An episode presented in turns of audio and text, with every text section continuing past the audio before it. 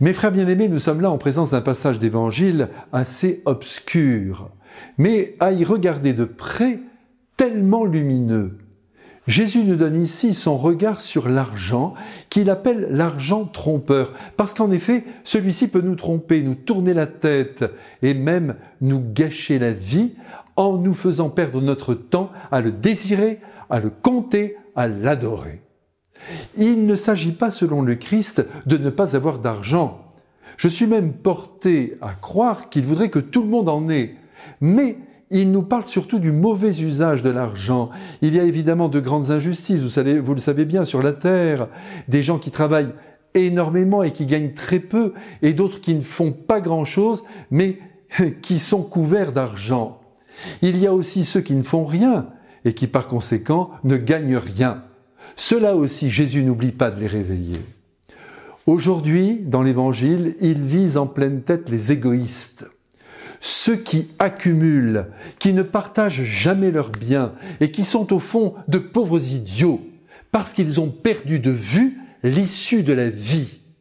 Cet instant qu'on appelle la mort, où les mains à plat sur le drap blanc ne pourront plus rien saisir, ni billets, ni carte bancaire, et pourtant on serait alors prêt à tout donner, nos biens les plus précieux, pour sauver notre peau et continuer de vivre. Trop tard. Et maintenant soyons clairs, quand Jésus nous dit qu'il faut se faire des amis avec l'argent trompeur, l'interprétation va de soi. Il ne nous dit pas là de magouiller, il nous dit Utilisez l'argent pour vous faire des amis. Autrement dit, partagez cet argent qui voudrait vous tromper. Partagez-le avec les plus démunis, avec vos proches aussi.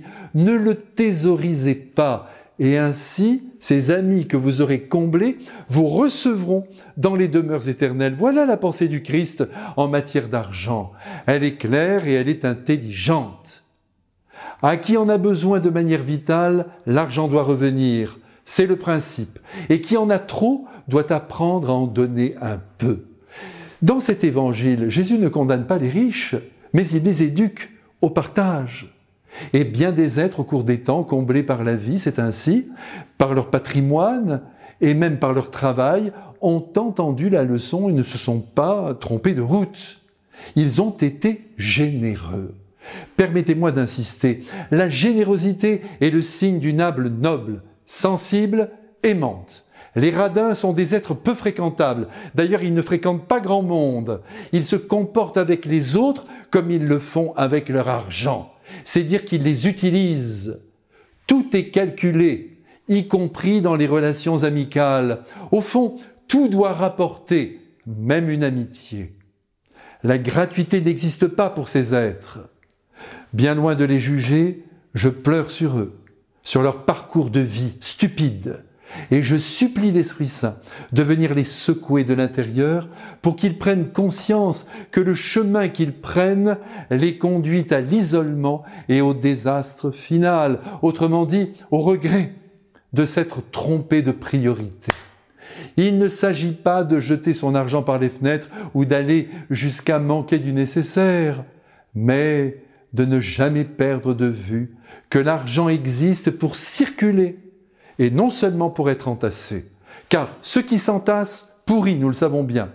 Certes, nous pouvons tous garder, comme on dit, une poire pour la soif, mais n'exagérons pas des réserves qui rassurent nos peurs. Oui, attention, attention.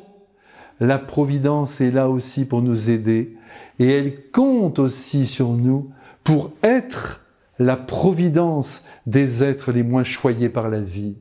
Que le Christ qui a donné sa vie pour nous nous bénisse avec le Père et le Saint-Esprit. Amen.